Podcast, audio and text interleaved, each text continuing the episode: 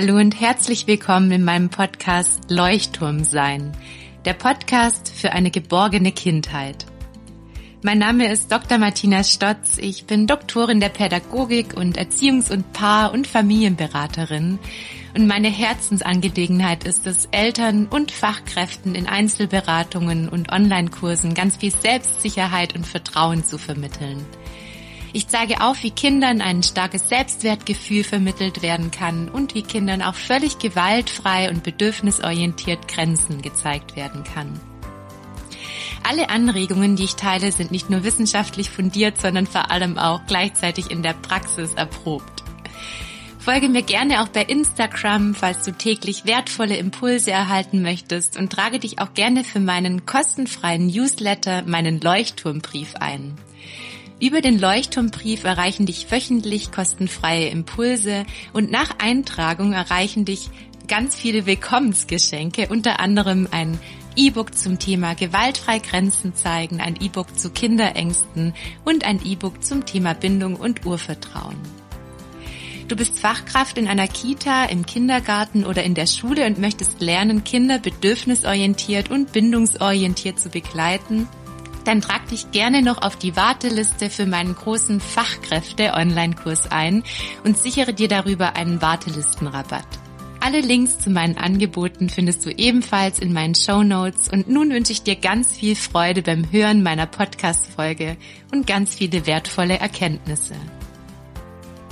Hallo und herzlich willkommen, meine Lieben, zu einer neuen Podcast-Folge zum Thema Umgang mit digitalen Medien bei Kindern. Das ist ja ein sehr, sehr, sehr kontroverses Thema und ich freue mich riesig, dass ich heute mit meiner lieben Kollegin Patricia über dieses Thema sprechen darf. Patricia, herzlich willkommen. Schön, dass du da bist. Wir haben ganz viele Fragen, die wir beantworten dürfen. Und vielleicht möchtest du dich erst noch mal ganz kurz vorstellen. Viele kennen dich wahrscheinlich auch schon.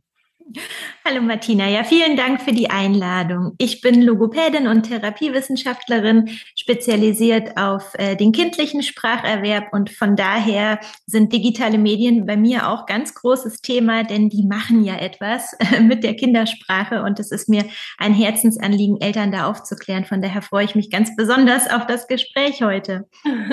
Patricia, du hast, glaube ich, auch genau zu diesem Thema einen Kurs entwickelt, der, mhm. du hast schon gesagt, auch inzwischen schon von der Krankenkasse angefragt wurde. Magst du ganz kurz erzählen, welcher Kurs das ist? Ähm, weil mich das total interessiert, dass tatsächlich auch die Krankenkassen schon darauf aufmerksam werden. Bin ich ja, schlägt mein Herz gleich höher, ja, weil mir mhm. so viel mhm. daran liegt, dass Kinder da einfach sehr bedürfnisorientiert begleitet werden. Erzählst du kurz? Ja, gern.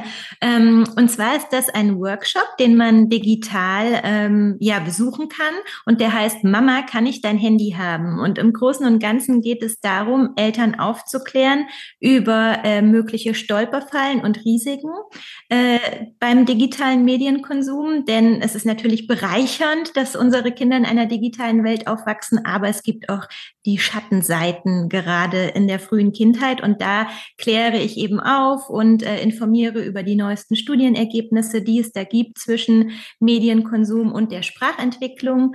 Und ich gebe auch ganz ähm, praktische äh, Tools an die Hand, wie man äh, Medien sprachförderlich im Familienalltag nutzen kann. Ähm, ich gebe evidenzbasierte Tipps, damit Eltern einen bedürfnisorientierten Umgang finden, der eben auch zu ihrem Lebensstil passt. Mhm. Evidenzbasiert bei diesem Thema ganz, ganz wichtig. Es gibt ja sehr mhm. viele Studien. Ich komme ja selber aus der Forschung und was mir auch immer auffällt, ist, ähm, jede Studie hat ja dann auch wieder seine Einschränkungen, auch manchmal methodisch, ja, oder sie mhm. ist nicht über einen sehr, sehr langen Zeitraum gelaufen, die Studie. Trotz alledem ähm, sind sich Wissenschaftler ja auch einig darüber, dass zum Beispiel Hörmedien auch nicht unbegrenzt gerade im Frühkind, in der frühkindlichen Entwicklung eingesetzt werden dürfen. Das war jetzt ein Riesenthema. Ich habe dazu einen Post gemacht bei Instagram. Da kam ein riesen Shitstorm. Was? Und Medien? Mein Kind mit anderthalb hört den ganzen Tag ein Toni rauf und runter, ja. Eines nach dem anderen. Und ähm, Patricia, lass uns doch gerne gleich mal über dieses Thema sprechen, weil das hat wirklich viele Eltern sehr beschäftigt. Und da kam zum Beispiel auch ein Kommentar unter einem Insta-Post bei mir, so nach dem Motto, wieso, das fördert doch auf jeden Fall die Sprachentwicklung und auch die mhm. logische Bewusstheit. Und ich werde da gleich mal nochmal auf die anderen Entwicklungsbereiche eingehen. Nur vielleicht fängst du nochmal an mit der sprachlichen Entwicklung. Ja. Also Hörmedien können sprachförderlich sein. Vielleicht fange ich mal so an. Das ist ein sehr komplexes Thema. Sie können sprachförderlich sein. Das haben auch Studien gezeigt. Aber erst bei Kindern ab vier Jahren, äh, wenn das Hörmedium qualitativ hochwertig ist und sozusagen viele sprachförderliche Elemente enthält, dann können Kinder vereinzelt neue Wörter lernen. Ähm, was heißt qualitativ hochwertig? Da gibt es ganz viele Einflussfaktoren, ob ein Hörmedium gut ist oder nicht. Zum Beispiel sollte es viele Dialoge enthalten, also dass die Kinder hören, dass zwei Menschen miteinander sprechen. Ähm, auch sollte ein Erzähler vorhanden sein, der die Kinder direkt anspricht. Ähm, es ist auch ein großer Unterschied, wie schnell die Menschen sprechen in Hörbüchern oder Hörspielen. Also wir sollten wirklich eine kindgerichtete Sprache finden, sprich die Sprechgeschwindigkeit sollte entsprechend angepasst sein, sie sollte ein bisschen langsamer sein, ähm, die Erzähler sollten betont sprechen und so weiter. Also da gibt es ganz viele Marker, äh, die ein Hörmedium erst sprachförderlich machen. Aber aber selbst das beste, sprachförderlichste Hörmedium sollte natürlich nicht in Dauerschleife eingesetzt werden, denn es ist eine Einbahnstraße. Das Kind hört ja nur passiv ja. und wird eigentlich nicht aufgefordert, selbst seinen Redebeitrag zu leisten. Und deswegen ganz wichtig, sollten Eltern auch ein Hörmedium interaktiv nutzen, also mit den Kindern darüber sprechen, vielleicht über einzelne Begrifflichkeiten nochmal reden. Man kann auch einzelne Szenen oder Handlungen später nachstellen, so dass dann sozusagen über das Gehörte ein Dialog entsteht und erst dann, ja, das ist der Schlüssel im Hin und Her, im Dialog wird das Ganze sprachförderlich. Und ein Punkt noch, der mir ganz wichtig ist äh, zu erwähnen, ist, Kinder unter drei, unter dem dritten Geburtstag, sollten eigentlich nicht mit digitalen Medien konfrontiert werden. Es sollte die Ausnahme sein. Ich weiß, das hören Eltern nicht gern. Ähm, und auch ein Hörmedium. Jetzt schalten gerade ganz viele die Podcast-Folge ab. okay. Drücken Sie wahrscheinlich gerade alle auf Stopp. ich habe auch ähm, genau zu diesem Thema ja gerade erst diesen Post gemacht, wie ich auch gesagt habe, eben unter drei Jahren allerhöchstens eben diese mhm. fünf bis zehn Minuten, ja, weil wir natürlich auch immer realistisch bleiben dürfen. Nur ja. genau so, Patricia, wir sind ja dafür da, aufzuklären und auch dieses Bewusstsein mitzugeben, was es einfach mit der kindlichen Gehirnentwicklung macht. Und es ist ja nicht nur so, du sprichst jetzt gerade die sprachliche Entwicklung an, sondern es geht ja auch um die emotionale Entwicklung des mhm. Ist. Das ist ja so mein Steckenpferd. Und die Sachen, die ein Kind auch zum Beispiel jetzt über die digitalen Medien aufnimmt, auch da spielt natürlich eine Rolle, welche Inhalte werden dem Kind denn da mitgegeben? Ja, und viele Dinge können Kinder einfach aufgrund der fehlenden Hirnreife inhaltlich auch noch gar nicht verarbeiten. Richtig, ja. ja heißt, es ist dann wirklich im Grunde so, als würde das auf das kindliche Gehirn einrauschen und es gibt kein Ventil, wo es hin kann. Also so kann man sich dieses Bild vorstellen. Das Kind kann es nicht verarbeiten und Kinder lernen eben am besten auch emotional im Austausch mit ihren Bezugspersonen, im Austausch mit anderen Kindern, durch das Sprechen, durch die Mimik, durch die Gestik von anderen Menschen. Deswegen, was ich auch dann, wenn es jetzt um digitale Medien geht, nicht verteufle, ist zum Beispiel Videotelefonie, weil ja. ja jemand gegenüber ist und auch reagiert und das Kind merkt, oh, ich sage was und es kommt eine Reaktion zurück. Und über diese Beziehung und Bindung entsteht ja auch absolut eine Lernchance für das Kind. Auf jeden Fall. Verteufelt werden soll gar nichts. In mhm. meinem Workshop geht es auch um die Videotelefonie, deswegen musste ich jetzt schmunzeln, denn die kann tatsächlich sprachförderlich eingesetzt werden. Da gibt es auch erste Studien, dass das gar nicht vergleichbar ist mit Fernsehen oder Spiele-Apps und so weiter, ja. Hm, richtig. Ganz, ganz spannend, ja.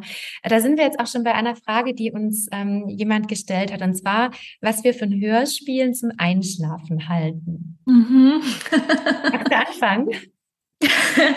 ja, also ich finde ja, nichts ersetzt das Einschlafritual des Vorlesens.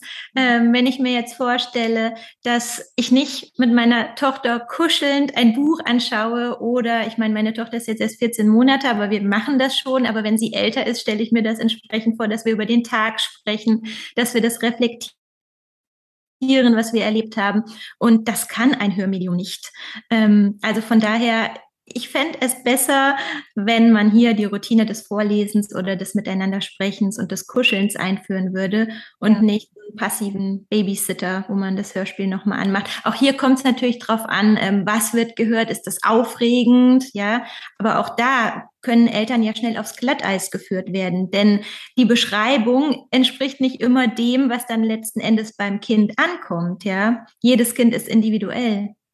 Ganz genau. Und also ich habe ähm, im Rahmen meines Bindungskurses Kindergeschichten geschrieben, also mit einem Elefanten und einem Affen. Und was ich in diese Kindergeschichten immer eingebaut habe, sind Fragen, die dann die Kinder beantworten dürfen. Das heißt mhm. immer, wenn, wenn die beiden Tiere was erlebt haben, wird danach eben eine Frage gestellt und ich nehme Bezug eben auf das Kind und frage, und hast du das auch schon mal erlebt oder hast du dich auch schon mal so gefühlt? Und das ist eben was, wenn vor dem Einschlafen würde ich sagen, ja, dann gemeinsam und dann vielleicht an der einen oder anderen Stelle mal stoppen und dann drüber sprechen.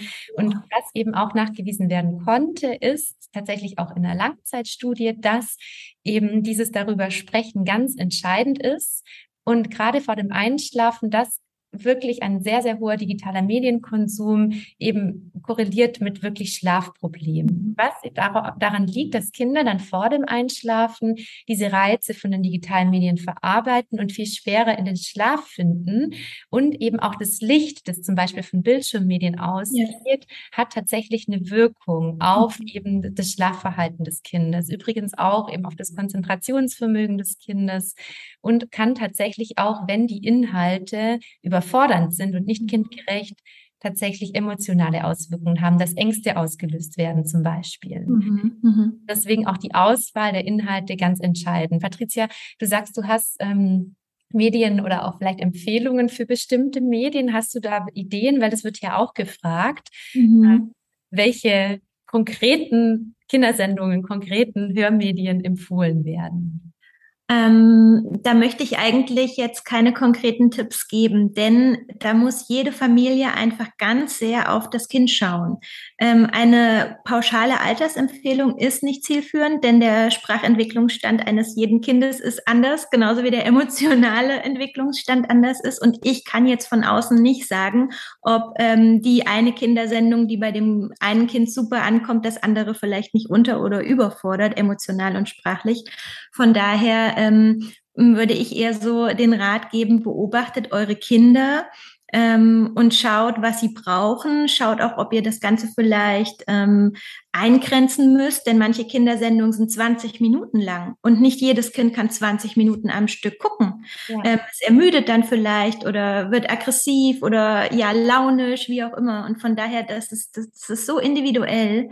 Ähm, ja, da möchte ich doch wunderbar, wenn du das mit dem Beobachten ansprichst, da könnten wir vielleicht mal so ein paar Beobachtungskriterien mit an die Hand geben. Das heißt, wenn euer Kind schaut, schaut gerne drauf, wie verhält sich das nach der Medienzeit? Ist es unruhig? Ja, fängt es vielleicht an, an den Fingernägeln zu kauen oder wird es, wird es insgesamt ganz unruhig oder sogar aggressiv, wenn man dann die Medienzeit ausstellt? Ähm, habt ihr den Eindruck, es schläft vielleicht schlechter, es hat vermehrt Wutausbrüche, dann muss das nicht immer der Indiz sein und es muss nicht immer auf die digitale Medienzeit zurückzuführen sein, nur es kann ebenso sein. Und ich kann mhm. jetzt nur aus meiner Grundschullehrerinnenzeit berichten und auch aus meiner Kita-Zeit als musikalische Früherzieherin, oft nach Elterngesprächen, nachdem ich gesagt habe, lasst doch bitte mal die Medien vier Wochen weg hatte ich ein anderes Kind vor mir sitzen. Ja, ja und das ist wirklich keine erfundene Geschichte. Ihr wisst nicht, wie oft ich das mit Eltern, mit einem ganz strikten Plan auch mit den Eltern verfolgt habe und dass ich danach ein verändertes Kind vor mir hatte, das plötzlich ruhig sitzen konnte, das sich plötzlich besser konzentrieren konnte. Das war irre. Ja, also, und das ist etwas, das wünsche ich jedem Kind, das zum Beispiel auch Schwierigkeiten hat mit Konzentration, mit, mit Ruhe finden, weil viele Eltern denken ja auch, und das ist auch ganz spannend, die Medienzeit beruhigt mein Kind. Da kann mein Kind so richtig entspannen, weil das wurde hier auch gefragt. Mein Kind entspannt bei der Medienzeit. Was soll man denn dann tun? Was sagst du dazu, Patricia? Ja, man kennt das ja von sich selbst. Ähm, Fernsehen kann durchaus mal entspannend wirken. Ja, ich kann abschalten, ich lasse mich berieseln. Aber auch hier ist wieder die Frage, ähm, bis zu welchem Punkt ist es wirklich noch entspannend und wann ist es einfach ein, ja, ich sag mal, komplettes Abschalten und ein Dauerberieseln. Ähm, und da weiß man ja auch mittlerweile, dass das was mit der grauen Substanz im Gehirn macht und so weiter, dass die Kinder so ein bisschen, auch die Erwachsenen, abstumpfen.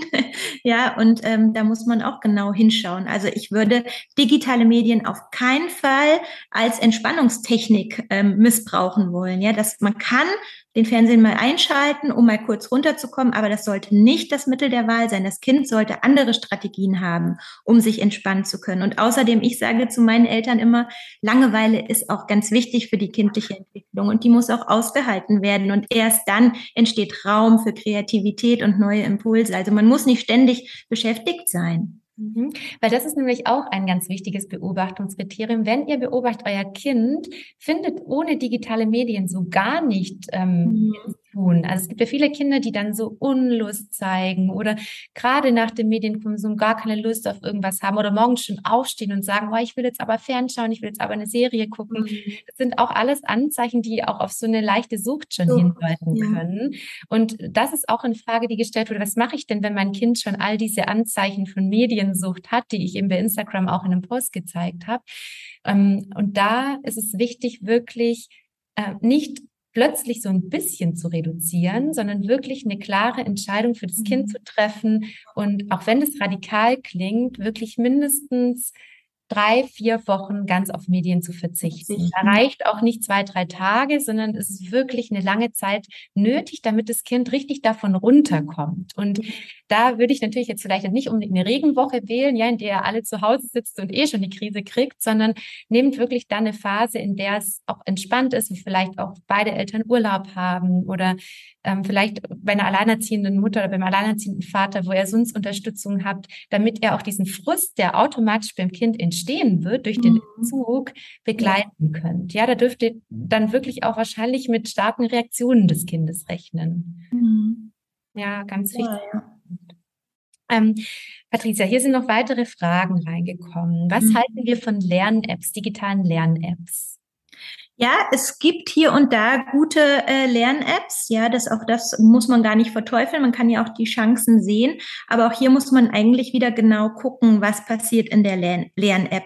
Ähm, womit wird die Motivation angeregt? Ja, also gibt es da beispielsweise dann ein Belohnungsspiel, ja, dass die Kinder dann nach getaner Aufgabe irgendein Spiel machen dürfen. Das sehe ich persönlich kritisch, denn dann geht so ein bisschen die intrinsische Motivation in den Hintergrund und ähm, ja, also da muss man auch wieder ganz genau auf jedes einzelne App eigentlich schauen, Altersbeschränkung äh, oder Empfehlungen. Was auch ganz wichtig ist, ähm, dass sich so ein App auch allein abschaltet, beziehungsweise dass Eltern da irgendwie eine, ähm, eine Begrenzung in der Dauer festlegen können. Natürlich immer kommuniziert mit dem Kind, ne, dass sich das abschalten wird und nicht einfach plötzlich ist es aus. Das schafft ja auch Frust, also es sollte schon angekündigt werden, aber dass da ähm, auch selbst das beste Lern-App ne, sollte nicht in in der Dauerschleife benutzt werden, dass da wirklich eine Beschränkung drin ist, sich es dann ausstellt und so weiter. Genau, also es geht auch da wieder einfach um ein ganz gesundes Maß und diese, dieses gesunde Maß ähm, habe ich ja versucht zusammenzufassen. Ähm, als Orientierung, als Empfehlung. Und da fühlen sich natürlich dann ganz viele Eltern angegriffen, weil bei ihnen der Medienkonsum vielleicht mehr ist, vielleicht weniger ist. Und dazu würde ich gerne kurz was sagen. Nur ihr könnt entscheiden, wie viel Medienzeit euch auch als Familie, eurem Kind gut tut. Beobachtet eure Kinder genau und ähm, es darf natürlich auch mal Ausnahmen geben. Ja, dann darf es auch mal einen Filmeabend geben. Dann darf es auch mal an einem Tag mehr sein, wenn die ganze Familie krank ist und wenn die alleinerziehende Mama oder der alleinerziehende Papa zu Hause einfach keine andere Wahl, sie darf es solche Tage geben. Mhm. Und dann ist es eben auch wichtig, an einer anderen Stelle wieder viel mehr darauf zu verzichten. Genau. Ja, also auch da gebt euch diesen Freiraum, das vielleicht so ein bisschen zu steuern. Und ich finde es immer ganz hilfreich, auf so eine Woche zu gucken. Ja, Ja, das sage ich auch immer. Genau. Ja, wie viel Zeit in der Woche sitzen die Kleinen eigentlich davor oder hören was oder werden beschallt? Und dann kriegt man vielleicht so ein ganz gutes Gefühl, ist es mhm. viel, ist es zu wenig, steht es im guten Verhältnis und auch wie viel andere Aktivitäten. Genau, genau. Das ist ja immer die wichtige Frage. Ne? Gibt es noch genügend andere Aktivitäten und einen Ausgleich? Und dann muss man auch kein schlechtes Gewissen haben, wenn die Kinder mal fünf Minuten länger vor dem Fernseher oder dem Tablet saßen. Ja. Und was ich auch noch sagen wollte, ähm, es ist auch ein Unterschied, wie alt das Kind ist, beziehungsweise wie weit es in seiner Hirnreife ist, wie viel es schon erlebt hat, emotional und sprachlich. Ja, wenn wir uns auf unsere beiden Herzensthemen mal fokussieren. Denn es ist natürlich ähm, eine ganz andere Nummer, ob ein achtjähriges Kind mal 15 Minuten länger konsumiert oder ein zweieinhalbjähriges, ne, bei dem eigentlich die 15 Minuten schon die maximale Medienzeit sind. Und die sind ja auch nicht aus der Luft, Luft gegriffen, diese Richtlinien. Wir wollen damit ja gar nicht mit dem erhobenen Zeigefinger den Eltern das Leben schwer machen, sondern wir wissen einfach, dass diese 15 Minuten für ein zweieinhalbjähriges Kind ähm, neuronal gesehen mit der Hirnreife äh, auch einfach etwas macht und dass es ähm, viel verarbeiten muss. Und deswegen sind 15 Minuten viel. Und bei einem Achtjährigen ist es in einer ganz anderen Relation natürlich zu sehen. Ganz genau, ja, ganz wichtig, da auch nochmal hinzuschauen und auch auf die Sensibilität eures Kindes zu gucken. Ja, also ich begleite zum Beispiel viele Eltern, die hochsensible oder gefühlsstarke Kinder haben und die Eltern, die spiegeln mir ganz klar wieder, mein Kind dreht vollkommen durch, mhm. wenn das ähm, länger als eine halbe Stunde vom Tablet sitzt. Ja da mhm. auch so ein Gefühl zu entwickeln. Ja, ihr als Eltern kennt eure Kinder am besten und wichtig ist uns nur eben nicht wegzuschauen, weil es ist natürlich, und äh, das würde uns nicht anders gehen, Patricia, einfach ein sehr, sehr leichter Weg, damit das Kind leise ist. Ja, und also ich äh, erinnere mich gerade nur an meinen Italienurlaub, Patricia. In Italien ist das unfassbar. Da sitzen wirklich die gefühlt halbjährigen Kinder während des Essens schon am Tablet. Und es tut mir in der Seele weh, weil ich ja sehe, dass diese Kinder gar nicht mehr in Interaktion mit der, ihrer Umwelt sind. Das heißt, wie viele Lernchancen wir den Kleinen darüber nehmen und was ja. eben auch mit der Gehirnstruktur auf Dauer macht, weil ja auch im Grunde alle, die ganze Sinneswahrnehmung darüber verloren geht, mhm. ja. Also ich habe da neulich einen Artikel gelesen darüber, was allein im Gehirn passiert, wenn man Buchseiten umblättert. Welche Kompetenz. Das fällt weg, wenn man über das Tablet liest oder das Handy richtig, ja. Oder auch Schreiben, Schreiben, die Schreibbewegungen, das fällt auch weg wenn man nur noch auf der Tastatur tippt, ja. Da wären wir jetzt nämlich beim dritten Bereich der motorischen Entwicklung, auch der feinmotorischen Entwicklung. Mhm. Das ist eben auch etwas, die digitalen Medien führen oft dazu, dass viele andere Entwicklungsfelder im ins Grunde Hintertreffen geraten, ja. Ins Hintertreffen geraten, ganz, ganz wichtig. Das ist auch immer dieser Satz, das hat uns doch auch nicht geschadet. Wir sind doch auch Kinder äh, des Fernsehzeitalters. Ja, aber der Konsum hat sich so verändert. Wir haben damals auf unsere Sendungen gelauert und die dann vielleicht geschaut, wenn mal zwei hintereinander kamen ohne Pause. Aber jetzt müssen die Kinder gar nicht mehr warten, denn sie können jeden Tag in Dauerschleife nonstop streamen ja. Und ähm, das ist einfach was ganz was anderes und es fängt auch viel früher an, ohne dass diese Entwicklungsbereiche, von denen wir gerade gesprochen haben, schon abgeschlossen sind. Die Kinder sind ja noch mittendrin in der Entwicklung. Ja, ganz wichtig, dass du es nochmal sagst. Und wir wollen ja, dass Kinder Entwicklung in einem entwicklungsförderlichen Raum aufwachsen und ähm, ja, ganz wichtig ist natürlich die Vorbildfunktion. Ich glaube, da brauchen wir nicht detaillierter drauf eingehen, ja, wie, dass wir drauf schauen, ob wir selber einen festen Platz für unsere digitalen Geräte haben, ob die vielleicht in einen anderen Raum kommen, ja, wie viel wir selber am Handy sind. Ja, das heißt jetzt nicht, dass man immer das Handy weglegen muss, nur das Kind beobachtet einen natürlich und macht es nach und dadurch wird auch gerade das Handy oder der Computer zu einem ganz wichtigen Gegenstand, ja. als Mama oder Papa viel dranhängt. Ganz genau. Ja ganz wichtige Frage kommt hier noch, wie können Kinder denn verantwortungsvoll lernen, mit Medienzeit umzugehen? Die finde ich ganz spannend. Ähm, da kann ich jetzt aus erziehungspädagogischer Sicht natürlich sagen, dass ähm, Kinder schon mehr und mehr auch mitbestimmen dürfen, je älter sie werden. Das heißt, ich bin ein großer Fan davon, zum Beispiel am Anfang eine Medienzeit für einen Tag festzulegen und das Kind darf dann entscheiden, zum Beispiel mit mit fünf Jahren oder mit vier bis fünf Jahren, wann es zum Beispiel vielleicht die Hörspielzeit hat und wann es die Bildschirmzeit hat. Mhm. Und man kann zum Beispiel zwei verschiedene Farben nehmen, zwei verschiedene bunte Steine. Gelbe, der gelbe Stein ist für die Hörmedien, der grüne Stein ist vielleicht für die Bildschirmzeit. Einteilen lassen, damit das Autonomiebedürfnis des Kindes auch gestillt wird. Und je älter das Kind wird, desto mehr kann diese Verantwortung zum Beispiel auf eine Woche ausgeweitet werden. Ja, dann schaut das Kind halt mal die ganze Medienzeit an zwei Tagen nur dann ähm, kann man auch darüber sprechen, wie fühlst du dich denn jetzt danach? Ja, weil mhm. oft fühlt man sich ja nach sehr viel Medienzeit oft sehr ausgelaugt, kaputt, antriebslos. Ja. So finde ich, kann man langsam auch ins Fühlen mit den Kindern kommen. Mhm.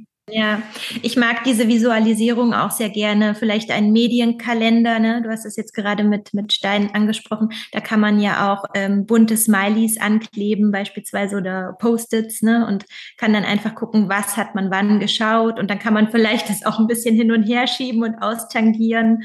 Ähm, genau, ja. Eine wichtige Frage noch an dich. Gibt es auch Einschränkungen beim Vorlesen? Einschränkungen beim Vorlesen. Also zu viel Vorlesen gibt es nicht. Man kann nicht so viele Bücher haben und nicht genügend vorgelesen bekommen. Man kann aber natürlich darauf achten, dass man ein bisschen weggeht von dem reinen Vorlesen, gerade bei den kleinen Kindern, sondern eher in das dialogische Lesen kommt, also in das Bilderbuch betrachten, wo man die Kinder mehr mit einbezieht, wo man ihnen Fragen stellt, äh, Bezüge zur eigenen Lebenswirklichkeit herstellt, dass man zum Beispiel mal fragt, warst du auch schon mal so traurig wie das Eichhörnchen? Ja, zum Beispiel, warum und was ist denn da passiert? Ja, also dass man das Kind so ein bisschen selbst zum Erzähler seiner Geschichte werden lässt. Und ähm, genau, da kann man sich eigentlich vom Text lösen. Das ist sowieso das Sprachförderlichste, weil auch der fertig geschriebene Text kann das Kind natürlich nicht so abholen im Dialog wie Mama und Papa, die sich eins zu eins in Echtzeit darauf einstellen können, ne, was vom Kind kommt und was sie wieder zurückgeben können. Genau, ganz wichtig auch für die emotionale Entwicklung, das darüber sprechen, über die Gefühle, wie hat sich wohl ähm, bei Paw, Paw Patrol, ja, ich kann, kann gerade einen, den einen Namen nicht, ich, ist mir gerade entfallen. Kennst du die Figuren von Paw Patrol? Ich kenne die Namen nicht, nein. Auch nicht noch. Ich habe erst habe ich gespielt. Auf jeden Fall habe ich dann darüber gesprochen, wie die sich wohl gefühlt haben, ja, und da auch wirklich noch drauf eingehen, was die vielleicht auch brauchen. Und wichtig, wie du schon sagst, ist immer auch die Identifikation, dass die Kinder sich vielleicht auch identifizieren mit den Figuren in den mhm. Serien, in den Hörspielen, damit sie auch ins Fühlen kommen und dann eben der Austausch mit mit den Eltern darüber. Ganz, ganz wichtig. Genau, ja. Ja. Ja, Patricia, jetzt haben wir viele Impulse gegeben. Haben wir was Wichtiges vergessen? Hm. Nie den Herstellern vertrauen. Vielleicht kann, können wir das nochmal zum Abschluss betonen. Wir wollen ja für nichts Werbung machen, genau. aber dass wir da auch nochmal ganz klar sagen, äh, Altersempfehlungen der Hersteller sind nicht zielführend. Ja, also du hast es schon gesagt, Eltern sollen sensibel sein, ihr Kind beobachten, reflektieren und sich auf ihr Bauchgefühl verlassen und die eigenen Beobachtungen. Denn nur weil da steht, ab zwei Jahren, heißt das noch lange nicht, dass mein zweijähriges Kind tatsächlich davon profitiert oder nicht vielleicht über- oder unterfordert ist. Genau, das heißt einfach davor einmal vielleicht auch reinhören, bevor er genau sich ein Bild darüber machen, was passiert da in der Sendung oder in dem Hörspiel. Ist das vielleicht zu aufregend für mein Kind? Sprachlich gesehen ist es da vielleicht überfordert, weil die Sätze zu lang und komplex sind. Ja, und ähm, ich würde gerne abschließend noch einen wichtigen Punkt ergänzen. Es gibt tatsächlich Kinder, die sich sehr stark selbst regulieren können. Ja, das sind dann die Eltern, die zu mir kommen und sagen, mein Kind hat hier uneingeschränkt Zugang zum Tablet, zu dem und dem und es hat überhaupt kein Interesse daran. Mhm. Ja, und Patricia, ich weiß nicht, ob du die Kinder kennst. Ich, ich kenne sie ehrlich gesagt ganz selten. Nein, ehrlich eigentlich kennengelernt, auch in der Schulzeit tatsächlich. Mhm. Ähm, und das finde ich ganz spannend. Diese Kinder gibt es, die irgendwann ja. sagen, nö, ich habe gar keine Lust mehr, nö, ich gehe lieber raus zum Spielen. Mhm. Und das ist allerdings wirklich eine Selten. absolute Temperamentsache und eine Seltenheit. Also mhm. die allermeisten Kinder, die mir begegnet sind, ich habe sehr viele begleitet, brauchen einen klar vorgegebenen Rahmen mhm. und können nicht für sich selbst entscheiden, wie viel Medienzeit ihnen gut tut. Liegt in unserer Verantwortung, ja. Ich könnte mir vorstellen, dass diese besonderen Kinder vielleicht auch eine sehr gute Vorbildfunktion hatten durch die Eltern. Vielleicht war den Eltern das Handy und das Tablet und der Computer auch selbst nicht so wichtig und sie haben das einfach nicht so erlebt, sondern hatten viele Alternativen und haben gesehen, dass das irgendwie eine viel bessere Quality Time ist. Und kann ja sein. Also wäre mal interessant zu schauen, wie da die Familienstrukturen waren, was die Eltern vorgelebt haben. Nicht nachdenken, ja, könnte ein Faktor sein. Und es waren Kinder, die mir jetzt begegnet sind, wo ich auch mit den Eltern darüber gesprochen habe, die insgesamt sehr guten Zugang zu sich und ihren Gefühlen hatten. Mhm. Also sehr stark auch mhm. Äh, wussten, was ihnen gut tut, was ihnen nicht gut mhm. tut. Weil das ist hier das Ziel. Kinder sollen jetzt nicht lernen, das ist verboten, das ist schlecht, sondern sie sollen ins Spüren kommen. Das heißt, mhm. sprecht auch gerne mal nach so einem Kinderfilm, ja, der vielleicht dann einfach mal zwei Stunden gedauert hat. Darüber, und was ist das jetzt für ein Gefühl? Ja. Und mein Mann arbeitet ja mit Jugendlichen, das ist eine ganz nette Anekdote. Und der sagt immer zu den Jugendlichen, jetzt mal ganz ehrlich, Leute, ja, wenn ihr euch jetzt die ganze Nacht YouTube, rein, YouTube reinzieht, ja, mit solchen Augen am anderen Morgen hier bei mir im Klassenzimmer sitzt, ja, die schauen, die haben ja Zugang zu allem, die Jugendlichen. Das ist ja null Beschränkung. Ja. Die können ja machen, was sie wollen, so ungefähr. Und da sagt er immer, und was ist das für ein Gefühl? Ist das jetzt ein geiles Gefühl, hier zu sitzen, völlig fertig zu sein, ja? Und dann fragt er sie auch immer noch, und wie ist es? Hattet ihr jemals nach so einer Serie oder nach einem Serienmarathon, ja, so fünf Stunden, eine nach der nächsten, mhm. richtig Bock, Freunde zu treffen, richtig Bock, was zu unternehmen, Sport zu machen, was zu machen. Hattet ihr das jemals, ja? Das Nein. Leben zu genießen, nein. genau, und das Coole ist, Jugendlichen dann sagen, ja, stimmt eigentlich, haben sie recht, ja. Also mhm. überhaupt gar keine Lust, man ist total antriebslos. Und den Kindern zu helfen, ins Spüren zu kommen, ist eigentlich die beste Medizin. Ja und da immer wieder mit ihnen reflektieren, damit sie es nicht machen, weil sie müssen, sondern weil sie spüren, hey, stimmt, irgendwie tut's mir gar nicht so gut. Und es braucht tatsächlich auch bei Jugendlichen immer noch einen Rahmen, eine gewisse Führung und immer eine klare Begründung. Ich mache das, weil ich deine Mama bin, weil ich dich liebe und die Verantwortung für dich habe. Und deswegen gibt's bei uns diese Beschränkungen. Ja, das ist doch ein ganz toller Abschlusssatz. weil ich deine Mama bin und dich liebe und die Verantwortung für dich habe. Schön, das kann man auf so viele Bereiche übertragen. Oder auch dein Papa, genau, dass wir die Papa. Ja, natürlich, auch der Papa, auch die Oma und der Opa. Genau, genau.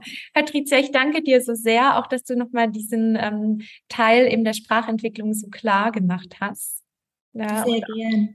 Schaut auch gerne mal bei, vorbei bei Patricia ähm, ich freue mich, dass die Krankenkassen da aufmerksam werden, dass Kinder da geschützt werden. Und ja, für alle Eltern, wir wollten, wie gesagt, nicht den Zeigefinger erheben, sondern nur aufklären. Ja. Alles Gute ja. und bis zum nächsten Podcast-Folge. Danke, Patricia. Tschüss. Tschüss.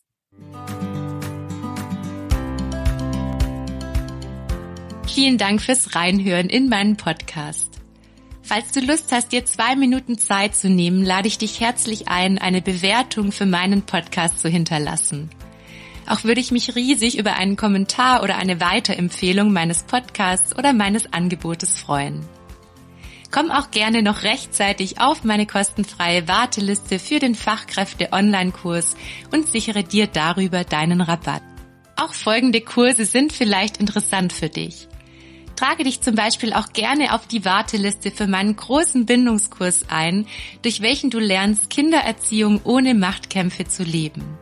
Auch der Kurs Gefühlsstarke und hochsensible Kinder könnte eine Unterstützung für dich sein.